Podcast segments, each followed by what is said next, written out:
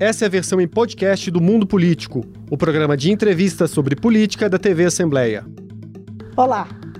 Hoje no Mundo Político, os desafios econômicos do futuro governo Lula.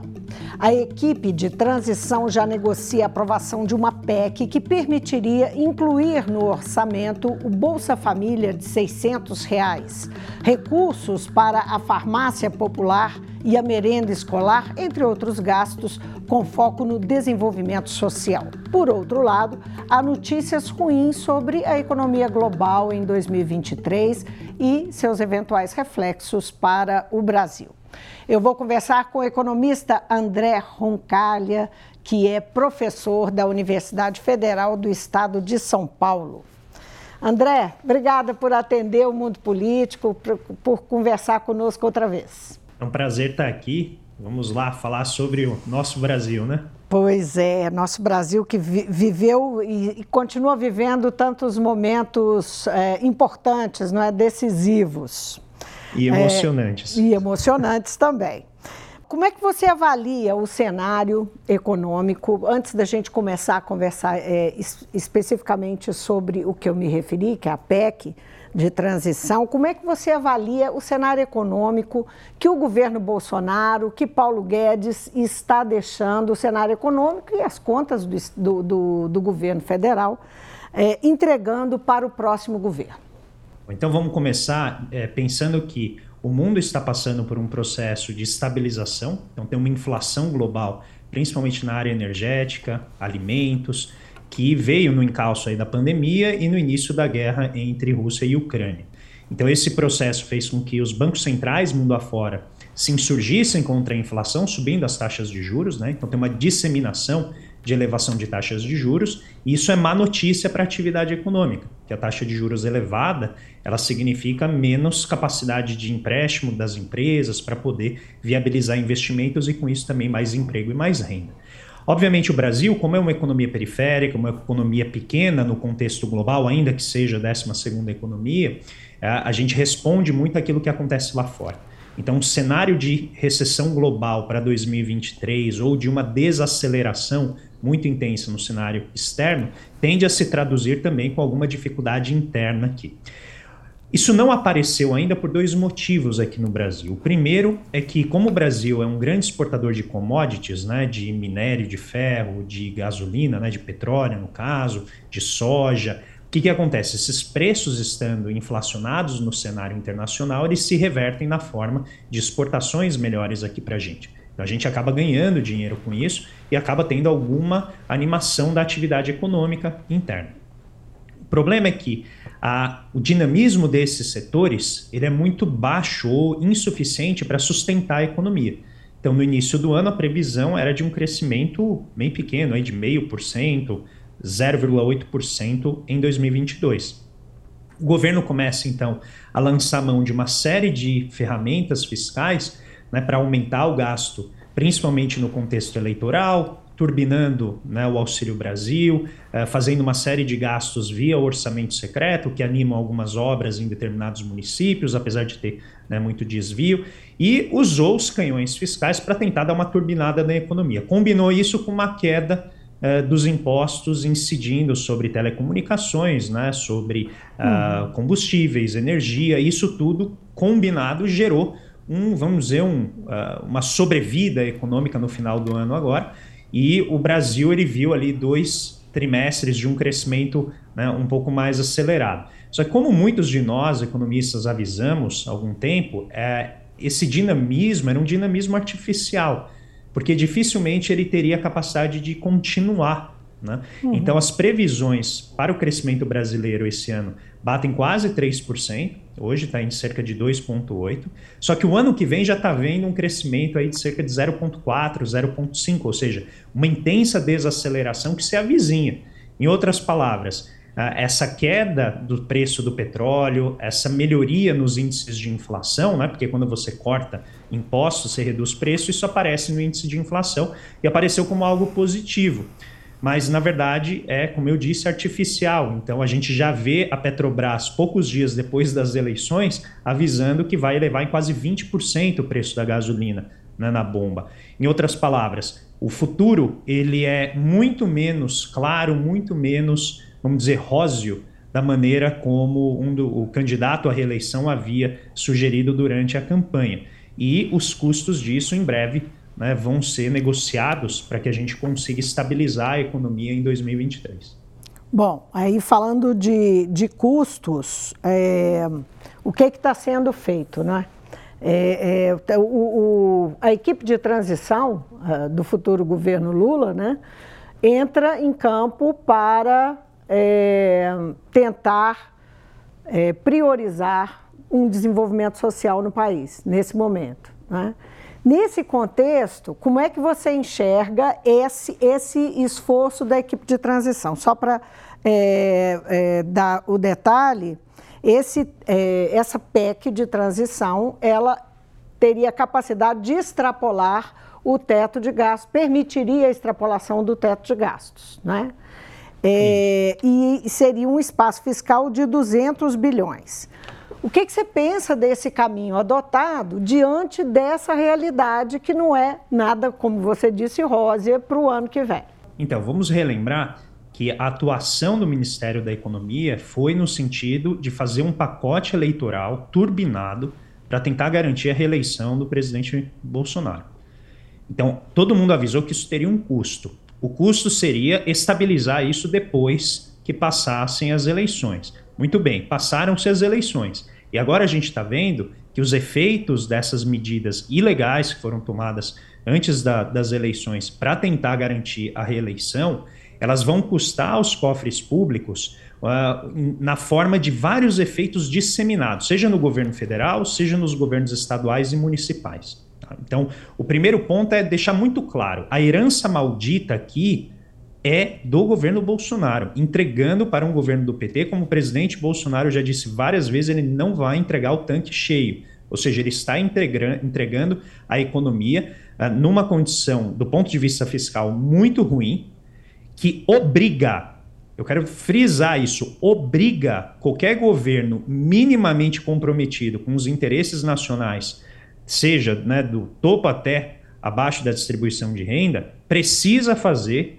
uma PEC de ajuste da incidência do teto de gastos. Precisa, não tem como escapar, porque a crise social ela vai se alastrando, o preço de energia, o preço dos combustíveis está pressionando sobremaneira as famílias de baixa renda e o, e o Auxílio Brasil, da maneira como ele foi pensado, ele não garante, primeiro, qualquer, vamos dizer, liberdade econômica, qualquer segurança econômica alimentar para a família. E segundo, o fato de ter adicionado o empréstimo consignado tende a alavancar ainda mais o endividamento das famílias. Então é absolutamente necessário que haja uma acomodação fiscal para que possa haver, primeiro, a garantia de estados e municípios, minimamente, com alguma reposição dos impostos que eles perderam por conta de uma decisão unilateral do governo federal que viola as regras do federalismo fiscal, Isso de cortar basicamente é ICMS. A, a... É ICMS Isso, você tem ICMS sobre combustíveis, sobre Isso, sobre combustíveis, energia. telecomunicações, sobre vários bens. Me parece aí que a, a conta é da ordem de 100 bilhões de reais para estados e municípios, fundamentalmente estados, e a previsão é de, um, de uma compensação de cerca de 60 bi para o ano que vem. Tá? Além disso, você tem um outro problema que diz respeito à, à própria complementação fiscal do governo federal, porque ele reduziu impostos, né? o, o IPI reduziu imposto, né? todos os impostos federais, zerou impostos federais sobre combustíveis, energia, tudo isso com a tentativa de dinamizar a atividade econômica. Isso tudo vai custar para frente. Então a gente precisa equalizar esse problema e garantir proteção social a quem está na penúria. E além disso, para finalizar, o terceiro item que você já mencionou uh, aqui muito bem tem a ver com a recomposição de gastos que são fundamentais na prestação do serviço público. E aí a gente pode né, considerar que tem farmácia popular, né, existem recursos que precisam ser direcionados para creches, a gente está com um índice alarmante de hospitalização por subnutrição no Brasil. Né? A gente está em máximas, principalmente no Nordeste. Uh, existe aqui combate ao desmatamento, né? então toda a pasta da área do meio ambiente vem sendo subfinanciada, proteção à mulher né, vacinas, zerar a fila do SUS, né, e você já mencionou farmácia popular. Mas tem um último item também que eu considero também, né? tão importante, que é a infraestrutura. Hum. Então a gente hoje está gastando 30 bilhões a menos do que a gente precisaria só para manter, manter a estrutura né, que o país tem de equipamento público. Uhum. É, um, um, item que é relacionado são as universidades, né, que estão, as universidades federais, que estão é, à míngua há muito tempo e só tirando recursos. Né? Não, a gente tem investimentos em universidades federais que basicamente foram zerados. Né? Eu estou falando de quedas uhum. de 90% nos investimentos, não é gasto, tá? Não é para as pessoas acharem, ah, não está pagando o professor. Não, está pagando o professor, tudo normal. Só que o investimento que as universidades precisam fazer, esses foram cortados, às vezes, em mais de 90%. Mas tem um outro ponto que diz respeito diretamente à, vamos dizer, a integridade física das pessoas, que são os viadutos, as rodovias. Elas estão caindo aos pedaços. O próprio ex-ministro, agora da infraestrutura, viu duas pontes caírem no espaço de dias no norte do país por conta exatamente de, né, de falta de manutenção, dificuldade de fazer as obras adequadamente por essa sanha de cortar gastos a, todos os, a todo custo. Então, um governo que entre, né, obviamente, com uma agenda diferente, com uma agenda de resgatar a atuação do Estado de maneira a prover cidadania para a população, vai precisar de um espaço maior, mas quero salientar, isso não é novidade. O mercado financeiro já havia precificado isso, porque sabe que as medidas que Paulo Guedes tomou para garantir o equilíbrio orçamentário não são medidas que são sustentáveis no tempo. Elas garantem um resultado bonito aqui para 2022, mas a sua não recorrência, o fato delas não acontecerem de novo, garante um déficit monumental para 2023, exatamente por conta da maneira como o resultado está sendo obtido. Uhum. Agora, então, como é que, uh, nesse sentido, como é que os investidores vão reagir? Você acredita, porque há uma preocupação muito grande, né, é, de que uh, a mudança de governo e medidas é, de, de, é, de, desrespeito ao, ao, teto de gastos e uh, em que pese que ele foi muito desrespeitado nos últimos meses, mas que, essa, que, isso assuste investimentos, que afaste investimentos do Brasil. Levando em conta isso que você está dizendo, pode-se dizer então que isso já está precificado? Esse movimento que o, o futuro governo Lula está fazendo já está precificado? Como analista, né, a gente tem que sempre fazer o esforço máximo, separar desejo de análise. Né? Então, existe uma parte minha como cidadão que deseja que as coisas andem bem, então eu vou tentar ao máximo limpar a minha análise desse desejo. Então, o que, que eu tenho visto em termos de expressões de investidores estrangeiros? Existem forças negativas que atuam em desfavor do governo, em desfavor da estabilidade da taxa de câmbio, a estabilidade própria fiscal. Por quê? Quando você começa a mexer numa regra fiscal sem sinalizar adequadamente para onde ela vai, obviamente isso causa incerteza. Isso gera, por exemplo, pressão de taxa de juros no mercado uh, de títulos aqui no Brasil e encarece a rolagem da dívida pública. Esse é o fator negativo. Sempre que a gente mexe em regra, você tem alguma pressão nesse sentido. Quais são os fatores positivos que, na minha visão, eles superam em muito essa pressão negativa do desacordo ou do desrespeito, ainda que autorizado pelo Congresso Nacional, da regra do teto. O primeiro, o teto é uma ficção desde que ele foi criado. O próprio Temer, ele leva a base de cálculo do, do teto logo depois que ele aprova o teto e faz um imenso déficit fiscal em 2016, subindo o gasto público para uma máxima de 19,9% do PIB. E aí, a partir daí que ele começa a contar o teto. Então, o teto começa a incidir só no ano seguinte. E a gente sabe que esse teto, no momento em que ele se tornou efetivo, que foi no momento da pandemia, ele começou a ser furado desde uhum. então. Tá? Então, o Paulo Guedes já falou isso várias vezes. Uhum. Né? Então, o teto ele sofreu, ele está todo esburacado.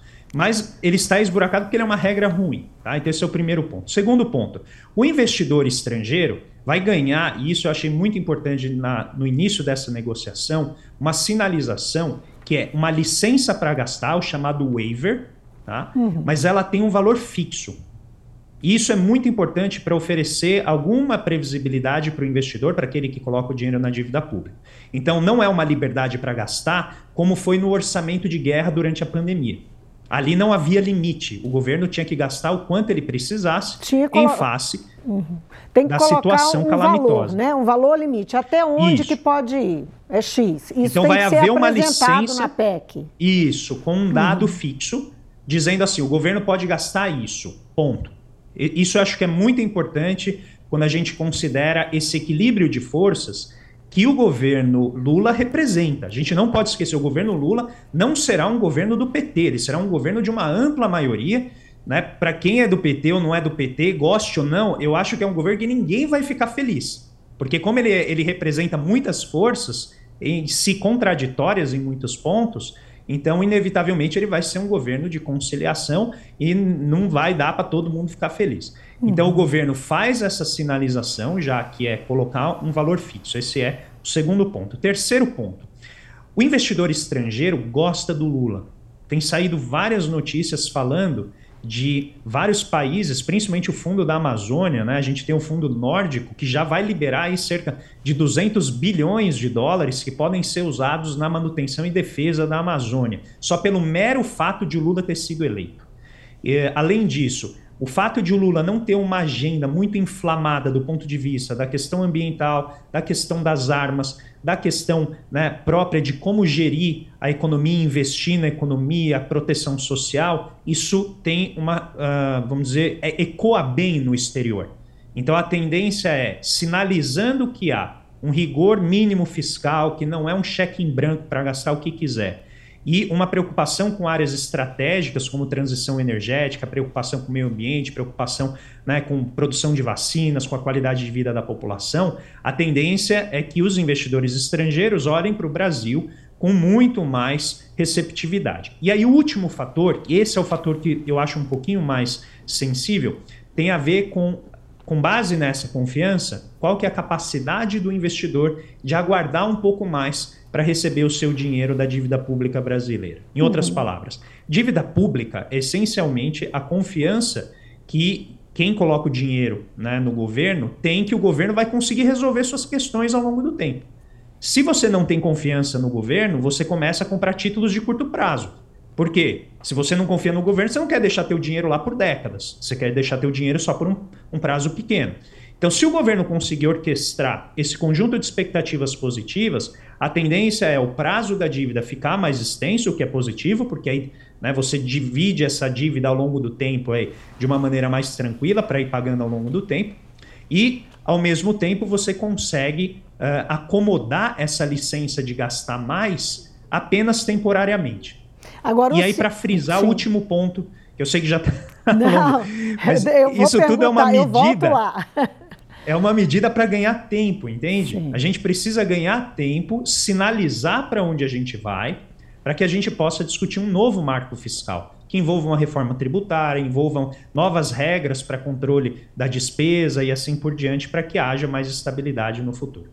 Os sinais, eles são, é, que, que têm que ser dados, eles são é, eminentemente políticos, mais do que, do que econômicos, porque, por exemplo, saiu essa semana uma das coisas é, que, que foram levantadas de críticas, ou até antes mesmo da eleição, é que Lula não tinha ainda sinalizado quem ia ser o ministro da Fazenda. Né? É, isso é uma. É, em que campo está essa sinalização que é para o exterior, mas é também para dentro do Brasil no, no é, para tranquilizar uh, mercado financeiro, empresários, né? Eu acho que é eminentemente política.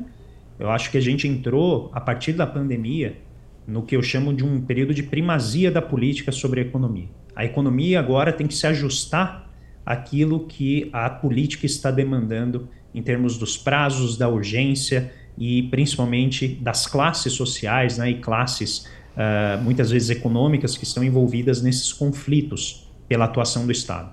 Então, a sinalização de um ministro da Fazenda, eu acho que o Lula quis enfatizar isso muito claramente, não vai ser feita de uma maneira unilateral. Eu acho que o presidente eleito está dizendo claramente para o mercado: a minha frente é uma frente ampla que considera muito mais do que apenas os interesses imediatos ou os interesses até de longo prazo dos investidores. Ela contempla vários outros grupos sociais.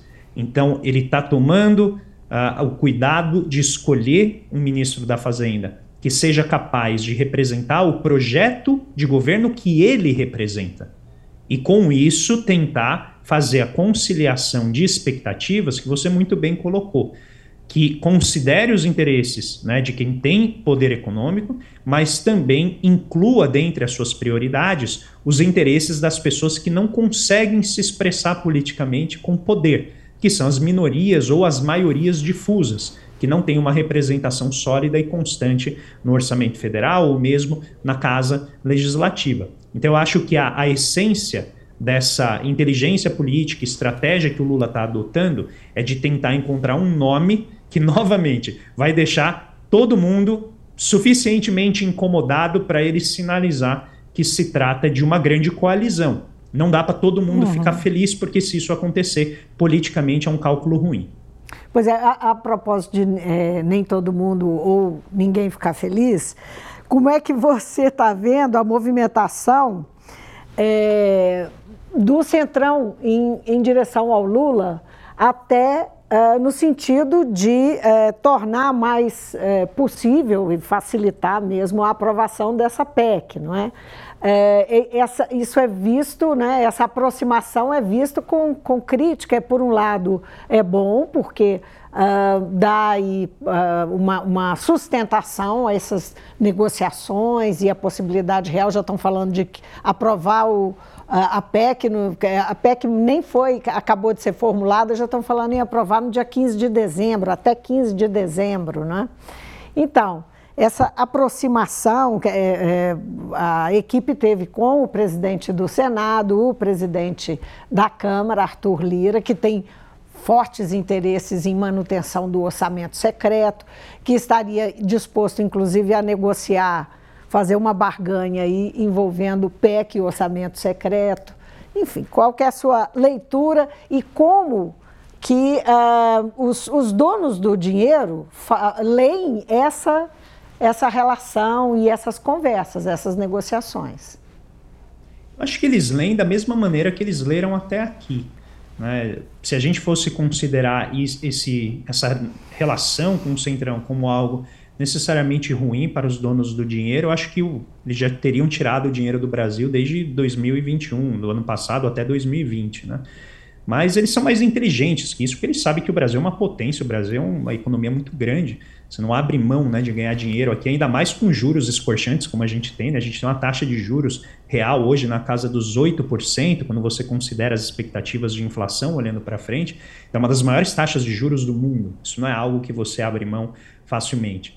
Uh, do ponto de vista político, eu acho que isso era mais ou menos o esperado. O Centrão, apesar de haver uma reação muito negativa do ponto de vista moral, né, as pessoas tendem a rejeitar o Centrão como se ele fosse é, exclusivamente uma casa ou um espaço político da produção de corrupção, da produção de barganhas muito assimétricas e desiguais, mas ele não é só isso também. Ele é uma realidade concreta. Ele é uma categoria, né, uma forma histórica que está colocada aqui na nossa constituição política. Então, o Lula não pode negar isso. Ah, simplesmente para ser né, ter uma postura idealmente ali robusta do ponto de vista moral. Ele tem que lidar com isso. E ele está lidando já na equipe de transição. O PT já esteve né, 13 anos no poder, no, no Executivo Federal, sabe negociar e vai ter que articular uma forma de encontrar um espaço para impor a sua agenda dentro de um, de um centrão que é muito maleável, mas também vai ter os seus limites.